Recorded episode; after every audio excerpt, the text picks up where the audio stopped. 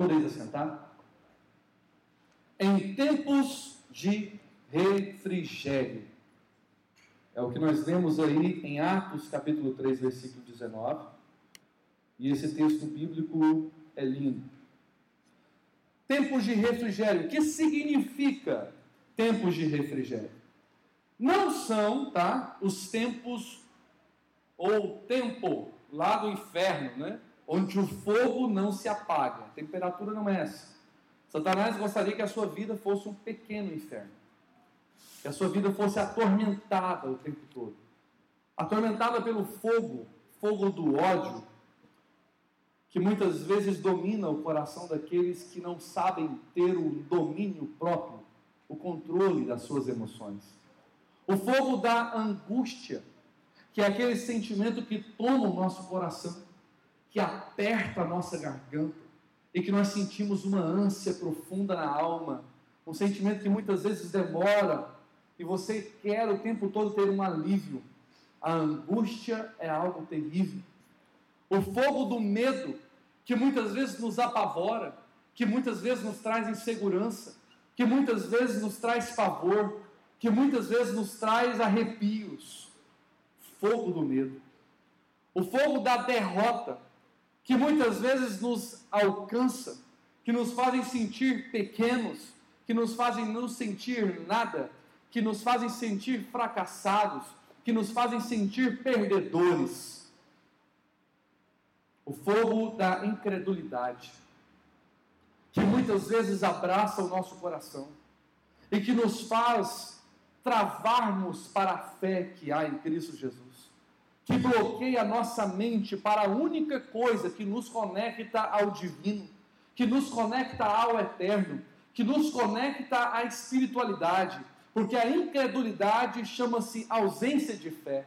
A incredulidade é aquilo que impede o acesso a Deus, é aquilo que bloqueia as bênçãos de Deus. Quando você não crê em Deus, quando você não confia em Deus, quando você não descansa em Deus, quando você não entrega-se a Deus, você está dizendo para Ele: Eu não confio que o Senhor pode fazer por mim.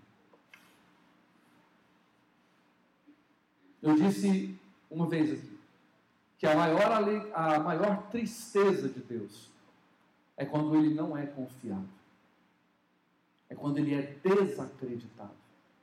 E a maior alegria de Deus é quando ele é confiado.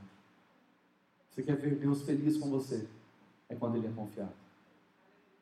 A incredulidade, ela provoca impedimentos de grandes bênçãos na nossa vida. Porque junto com a incredulidade vem um espírito de maldição chamado murmuração.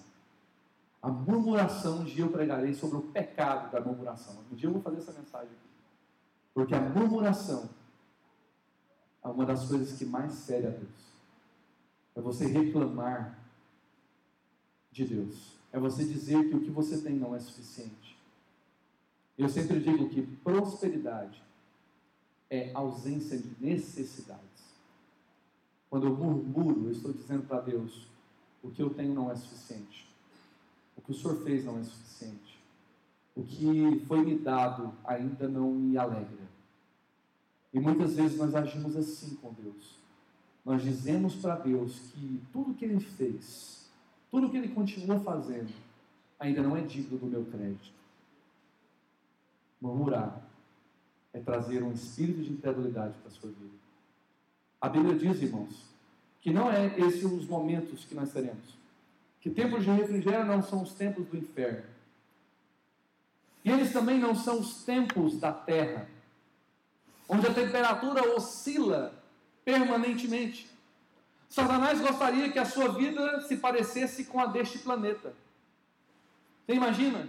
Dias cálidos, dias calorosos, dias terríveis como o deserto do Saara, dias de lutas terríveis como o Himalaia, cheio de o tempo todo ondulações de precipícios aonde você não conseguiria andar e caminhar bem, um cansaço absurdo, dias de estresse e depressão como os grandes vales, dias de agitação como os maremotos, dias de indecisão como as geleiras do Ártico e do Antártico. Imagina dias frios assim. que te atormenta, que te esfria, que te desmotiva, que te faz não ter alegria, que te faz não ter prazer nas coisas que você tem feito, que te faz muitas vezes ter vontade de não viver, de não continuar nesta terra. Dias que você prefere que a morte seja sua companheira do que simplesmente a vida que você a possui. Estes são os caminhos de ciclos de vida, onde as pessoas entram em um processo de declínio, em um processo de depressão, em um processo de sofrimento da alma, e elas não conseguem sair desse ciclo. Continuam o tempo todo amargurados e feridos. Tem uma mensagem que eu estou trabalhando para essa igreja também. Estou cheio de mensagem, Deus está inspirado, inspirando meu coração, graças a Deus. Né? E será, eu falarei sobre os ciclos da vida eu dei uma palhinha aqui para os obreiros, esse cara, pastor, fala mais, fala. Eu falei, não, calma, é só uma gotinha, né, na reunião de obreiros. Mas ainda eu vou falar sobre ciclos da vida. Todos nós passamos por etapas. E a nossa vida, pelo menos, ela é vivida em dez ciclos. E cada ciclo se divide em sete anos. Você tem 70 anos para viver bem. Aí a Bíblia diz que o que passar disso não é? é enfado e canseira. Mas são sete em sete anos, alguma coisa muda na sua vida.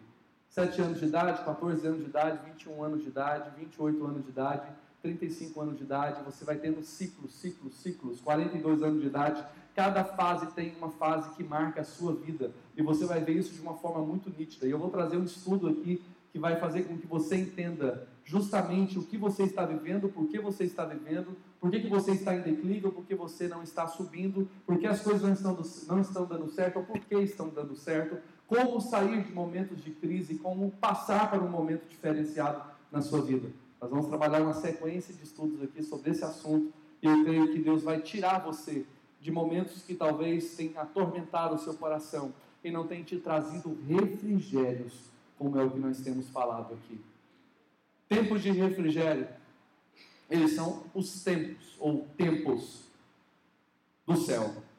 Porque a palavra diz assim: que eu vos trarei tempos, olha só, arrependei-vos e convertei-vos para que sejam apacados os vossos pecados e venham assim os tempos do refrigério pela presença do Senhor. Estar diante da presença do Senhor para que você alcance o refrigério do Senhor. Mas para que você alcance o refrigério do Senhor, ele está dizendo algumas coisas que são importantes você fazer. Em primeiro lugar, ele diz: arrependei-vos. Qual é a diferença do arrependimento e do remorso? Porque tem pessoas que elas têm remorso, elas não têm arrependimento. O arrependimento e o remorso, eles trazem tristeza, sim ou não? Tristeza. Agora, a diferença do arrependimento e do remorso é a seguinte: o arrependimento traz tristeza pelo que você cometeu de errado, pelo que você fez de errado. O remorso te traz tristeza pela consequência do que você fez de errado. Você pecou, você começa a sofrer as consequências, você começa a sofrer o dano e você sente remorso, sente tristeza. Nossa, né? Ai, que tristeza. Eu não podia ter errado, eu estou sofrendo demais agora. É o remorso. O arrependimento é uma tristeza profunda, mas que você se arrepende pelo erro que você cometeu. Porque você fala, não farei mais isto, porque eu me arrependi, eu vou mudar. Então, arrependimento é genuíno, ele é profundo, ele está na alma, ele promove, ele promove uma decisão de mudança. Decisão de mudança, aí sim a gente entende a segunda expressão, o segundo verbo que tem aqui. Arrependei-vos, pois, e convertei-vos. Ou seja, se eu estou arrependido genuinamente, está dizendo converter. O que é converter? Eu estou em uma posição, em uma direção. Converter é mudar de direção. Conversão. Converter. Mudar o caminho, mudar a rota, voltar para o caminho correto. E muitas vezes nós não estamos dispostos a converter o nosso coração para Deus. Porque converter o coração para Deus implica renúncia, implica abrir mão de algumas coisas, implica você abrir mão de alguns desejos, de algumas vontades, de coisas que te satisfazem, de coisas que te instigam na carne, um desejo profundo de fazer alguma coisa. Conversão é mudança de atitude. Conversão é mudança de vida. Você olha para Pedro, e Pedro teve a oportunidade de andar muito tempo com Jesus. Pelo menos dois anos, dois anos e meio. Porque Jesus tem uma entrada, uma, olha só quem chegou aqui, aleluia. Chegou inspirado aí, olha a alegria no sorriso dessa cara dessa esposa minha, maravilha. Chegou, né? Você é uma mulher perseverante. Seja bem-vinda, meu amor. Gente, então quando nós vemos então Pedro, Pedro ele estava com o seu coração ardente. Ele estava com o seu coração feliz com Jesus. Ele estava andando com Jesus, caminhava com Jesus, fazia coisas com Jesus. Mas você vê atitudes na vida de Pedro que não são atitudes que são fruto do Espírito, que são atitudes de um coração quebrantado, de um coração que se converteu. De repente vão prender Jesus, o que, ele faz? Tira a espada, toma a espada de um de um lá e corta a orelha do soldado. Puxa, isso é uma atitude de crente, irmão. O camarada está violento demais. Né? Aí de repente ele tem uma atitude nervosa, briga com alguém, discute com alguém. Eu chamo Pedro geralmente de telecena, ele dava bobeira de hora em hora. Você vê Pedro na Bíblia, toda hora quando ele abre a boca para falar é uma bobeira. Jesus chega até falando assim: ah, cala a boca, Satanás, né? Chega, repreende ele, porque ele tinha um problema sério com a língua, mas não aguentava ficar calado, ele coçava. Vontade de falar, aleluia, né? Tinha que dar um livro de Tiago para ele comer, se alimentar, para ele poder cuidar da língua. Pedro era assim, ele era inquieto, ele era sanguíneo, ele gostava de falar, ele tinha aquela motivação, aquela alegria, gostava de estar falando toda hora. Então, tudo que tinha, qualquer reunião, qualquer coisa que tinha, ele não tinha muita paciência para ouvir. Ele tinha que levantar a mão, opa, deixa eu falar um negócio aqui. Ele era assim, Pedro desse jeito. Aí Pedro passa por um processo. Quando Jesus vai ser crucificado, Pedro nega Jesus. E o galo canta. Naquele momento, aí há um arrependimento no coração de Pedro. Naquele momento há uma profunda dor no coração de Pedro. Porque aquele que deu a vida por ele, aquele que caminhou com ele, aquele que amou Pedro, aquele que fez Pedro ter experiências fantásticas com ele, que fez Pedro fazer parte de um ciclo de relacionamento que apenas três andavam juntos, muito íntimos. Foi um dos únicos que participou num evento, uma programação no centro, estando no, no Monte da, da Transfiguração. Só foram os três discípulos, mas Jesus, que viram ali aquela manifestação extraordinária, presenciaram coisas fantásticas com Jesus, e você vê um Pedro agora chorando, um Pedro arrependido, um Pedro talvez sentindo a dor da traição, porque ele havia traído Jesus, traído Jesus no seu coração, negado Jesus com a sua boca. E aí eu vejo um Pedro que, quando se arrependeu, ele converteu, ele mudou a sua direção, ele mudou de vida. Então, gente, eu fico triste quando eu olho a história do Brasil e vejo dizer que o Brasil é o país que tem 22% de evangélicos, 45 milhões de evangélicos no Brasil.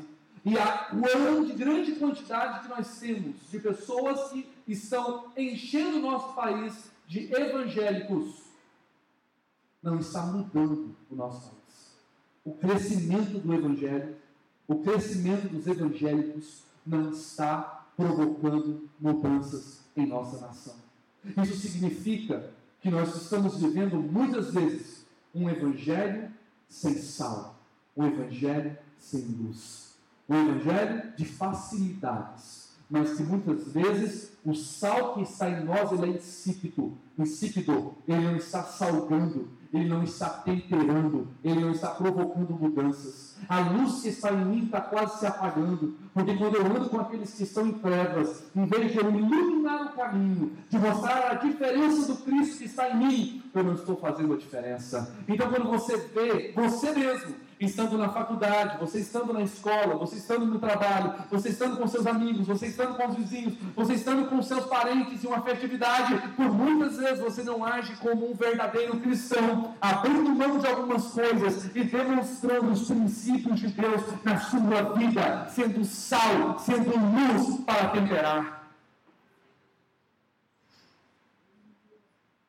A palavra de Deus lá em Salmo diz assim: lâmpada para os meus pés é a tua palavra, e luz para o meu caminho. Você sabe por que está escrito isso lá? Porque antigamente, irmãos, não tinha energia. Isso é óbvio. Mas eles tinham lamparinas. Então, quando alguém andava em caminhos escuros, eles não andavam com a lamparina na mão. Eles amarravam duas lamparinas, uma no calcanhar de cá e outra no calcanhar de cá. Então, quando eles caminhavam, imagine comigo aqui, quando eu dou um passo para frente, a luz sobre os meus pés, sim ou não? Sim. O caminho ilumina.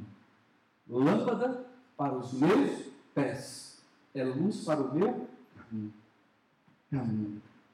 Caminho. Caminho. Se você guarda a palavra de Deus no seu coração, ela vai iluminar o seu caminho. Lâmpada para os meus pés é a tua palavra e luz para o meu Ser sal, irmãos, é ser tempero. Ser tempero, quando não havia geladeira, o que, que você fazia para conservar uma carne? Você matava um boi e fazia o quê? Sal. Consegue entender a profundidade da Bíblia nisso aí? Porque neste mundo que nós vivemos, ele é um mundo carnal. Esse mundo está pingando sangue. Mas enquanto a igreja do Senhor estiver nessa terra, o sal que tempera este mundo vai conservar essa carne, este mundo carnal, quando nós somos arrebatados dessa terra, a igreja do Senhor Jesus subir para os ares, nós não teremos mais o sal que tempera este mundo. Este mundo virá a destruição, porque nós somos o tempero de Deus para este mundo. Então seja sal, seja tempero, onde você estiver, que o Senhor estará contigo, fazendo a diferença. Nós percebemos diferentes reações à presença do Senhor. Na cidade de Gadara, nós vemos que causou incômodo. Quando Jesus libertou o endemoniado gadareno, dando ordem aos demônios para que entrassem quase uma manada de, de, de uma manada de, de porcos, e quase dois mil porcos vão para o precipício. Aquilo causou um incômodo na cidade, na região. No caminho de Emaús, a presença de Jesus causou indiferença. Porque dois seguidores de Jesus estavam andando no caminho, Jesus havia ressuscitado, Jesus se aproxima-se deles, apresenta diante deles, e eles não conhecem Jesus. Indiferença. Quando Jesus continua caminhando com eles, chega a casa, serve o pão, e quando Jesus vai partir o pão, eles olham e falam: Não, o jeito dele partir é dele, só pode ser ele. Não tem como, Jesus. E quando nós estávamos andando no caminho, quando ele falava, nosso coração tranquilizava, o nosso coração se alegrava. Era Jesus, e Jesus de repente desaparece, já vai aparecer em outro lugar. E ali eles dão testemunho, mas causou indiferença. Eles não perceberam, não reconheceram Jesus. Tome cuidado, para você não estar caminhando.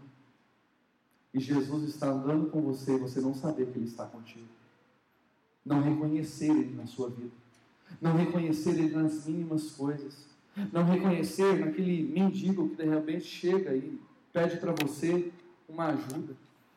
E por muitas vezes você fecha o vidro do carro, ou às vezes você corre e foge, e talvez você poderia dar alguma coisa para ajudá-lo. Comece a perceber Jesus quando alguém necessitado aparece na sua porta e pede talvez por alimento, e você às vezes nega, ou por um copo de água. Comece a perceber Jesus nos mínimos detalhes. No gesto de uma criança que faz um carinho no seu rosto. No gesto de um amigo que faz uma ligação para você ou te manda uma mensagem no WhatsApp perguntando como você está. Perceba Jesus usando as pessoas para cuidar de você. Porque Jesus, irmãos, ele não vai descer aqui e aparecer para você assim, ó, ei, sou eu, Jesus. Não. Jesus usa pessoas. Pessoas. E muitas vezes nós estamos insensíveis às pessoas. Por muitas vezes nós somos duros em relação às pessoas. Por muitas vezes nós não queremos estar andando perto de pessoas. Nós não queremos estar perto de gente. Nós queremos estar longe. E Deus está dizendo assim: eu manifesto, eu me apresento. É no meio das pessoas. É naquele cunhado que você acha chato. É naquela sogra que pega no seu pé. Você acha que talvez Jesus não está trabalhando ali? Ele usa também aqueles ali para te provar também. Para testar você para moldar o seu caráter, para tratar seu coração, para saber se você está tá, tá pedindo paciência para Deus, o que ele te manda? Tribulação, mano. Você acha que ele vai te dar paciência como? Jesus me dá paciência! Manda tribulação, anjo, anjo, testa, ah, tribula, tribula, tribula. Né? Jesus me dá amor! O que ele vai fazer? Te colocar um monte de gente para você amar. Demonstrar amor, exercitar o amor. Então, tudo que você pedir para Deus, Ele vai criar situações contrárias para que você exerça aquilo que você está pedindo. Deus te dá paz. Manda guerra, Senhor. Tribulação agora. Ai, tribula a vida dele lá para ele poder sentir paz. É assim que Deus faz. Sabe o que, irmãos? Existem coisas que nós temos que ter em nós que não devem estar dependendo também de pessoas. Uma certa pessoa perguntou para o esposo de uma mulher: Você faz a sua esposa feliz? Ela falou: Eu faço a minha esposa feliz. Aí perguntou para ela: O seu marido faz você feliz? Ela disse assim: Nunca me fez feliz. Porque eu sou feliz. Eu sou feliz. E ela quis dizer que, independente dele tentar fazê-la ser feliz ou não, ela é feliz. Você tem que ser feliz, em primeiro lugar, porque Jesus está em você. E a alegria que você tem em você não vem de homens, vem de Deus. Por isso a Bíblia diz que a alegria do Senhor, do Senhor, não é de homens, do Senhor é a nossa força. Então, se nós estamos fortes, se nós somos valentes, se nós somos aqueles que não chupam dela, mas rasca abelha, aí sim você é alguém forte do Senhor. Né? Eu estou quase criando a camiseta já assim. Aqui não chupa mel, mas cabelo. Né? Porque é para falar assim, aqui é crente firme. O pastor João deu uma risada, ficou bom demais lá. Falei para ele, pastor, o segundo nível é marimbondo, né? Já superou, superou a marimbondo. Mas primeiro nós vamos começar pela dele. É para dizer o seguinte, que você é valente, irmão. Que você persevera, que você não está preocupado com as coisinhas fáceis fúteis e doces da vida. Você está pronto para as grandes batalhas e os grandes desafios, porque é assim que você vai vencer.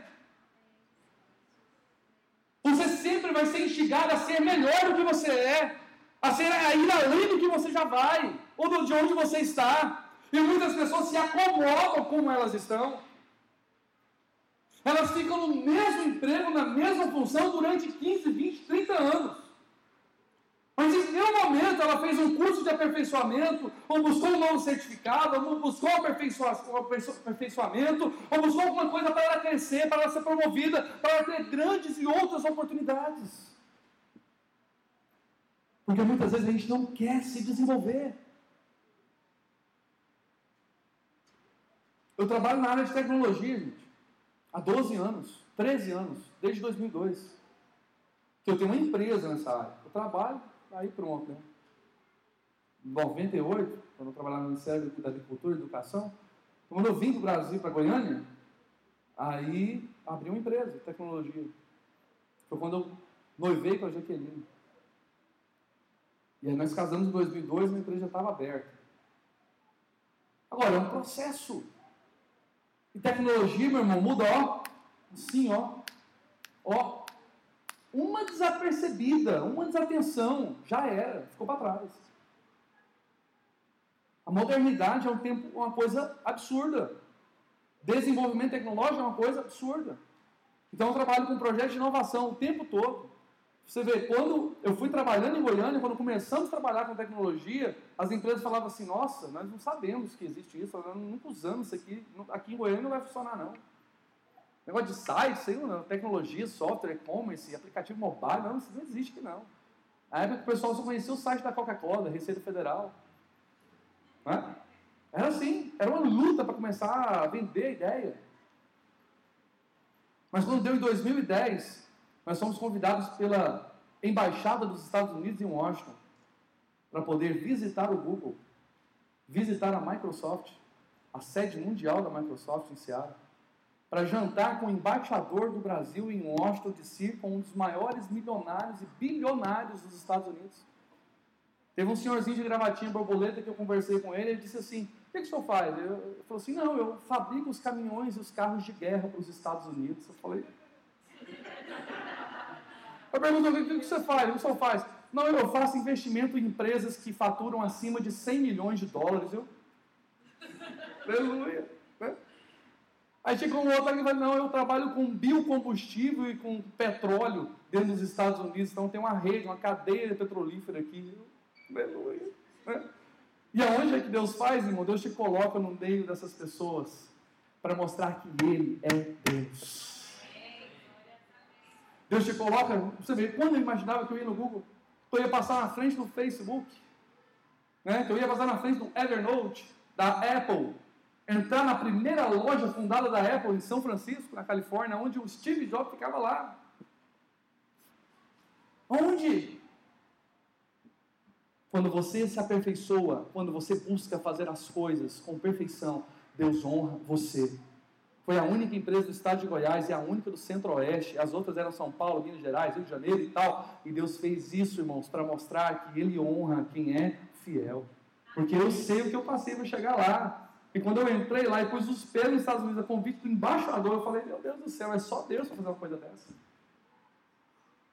É assim que Deus manda tempos de refrigério. Porque eu sei que quantas madrugadas eu passei trabalhando, quantas noites difíceis. Quantas vezes a Jaqueline olhava e falava assim, amor, vem dormir. E eu falava, meu Deus do céu, eu tenho que trazer sustento para casa, vou ter que resolver algumas coisas, para de manhã, tarde e noite. É uma loucura. Para poder fazer diferente. Aí você tem que ter um tempo para isso também parar, porque senão não dá conta, né? Então era assim, uma coisa para poder levantar, levantou a roupa, vamos estabilizar as coisas, contrata mais funcionário, folga o tempo deixa a coisa caminhar. Diferentes reações à presença do Senhor. No cenáculo causou grande repreensão. No, na casa de Zaqueu causou um impacto, Jesus entrando. No Monte da Transfiguração causou uma sombra aparecer lá, como se fosse Elias e Moisés descendo, e o cara, oh meu Deus, né? descendo aquelas duas celebridades apresentando assim, hora dá uma tremedeira em qualquer um, né? Você imagina, você é um fantasma, o que, que é isso? Né? Clamava o sangue de Jesus, tem poder do lado, né?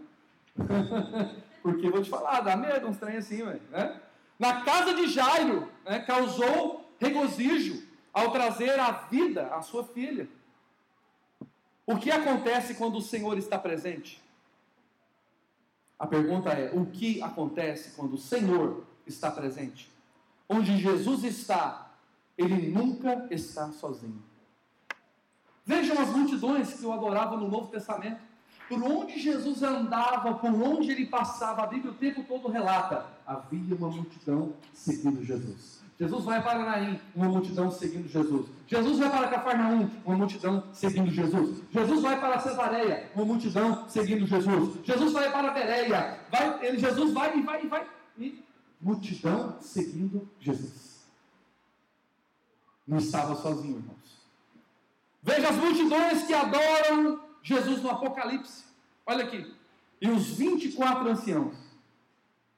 E os quatro animais prostaram-se e adoraram a Deus, que estava sentado no trono, dizendo: Amém. Aleluia. E um, uma voz do trono que dizia: Louvai o nosso Deus, vós todos os servos, e vós que o temeis, assim pequenos como grandes, e ouvi como que a voz de uma grande multidão, olha só, uma grande multidão, e como que a voz de muitas águas, e como que a voz de grande tro, grandes trovões, que dizia: Aleluia, pois já o Senhor Deus Todo-Poderoso reina. Veja as multidões, irmãos. Além de o adorar, seguia Jesus. Se ele está aqui nesta noite, você está com ele. Alguém que está com ele. Porque ele está presente onde dois ou três se reúnem em seu nome. Onde Jesus está, irmãos, ele nunca está parado, inativo. No céu, lá em João capítulo 5, versículo 17, diz: Mas Jesus respondeu a eles: Meu Pai continua trabalhando até agora, e eu também estou trabalhando. No universo, irmãos, todas as coisas estão organizadas dentro de um planejamento, de um trabalho de Deus. Pela Sua palavra, as coisas ganharam forma e ordenação. Você consegue imaginar as coisas que estão no universo? E ver o quanto a gente é pequeno, gente? Tem estrelas tão grandes, tão grandes, tão grandes, que o tamanho delas dá para poder encher aquela ponte do rio Niterói todinha de bolinhas de golfe. Todinha de bolinhas de golfe. E uma das bolinhas de golfe ser o tamanho da Terra. Consegue entender um negócio desse?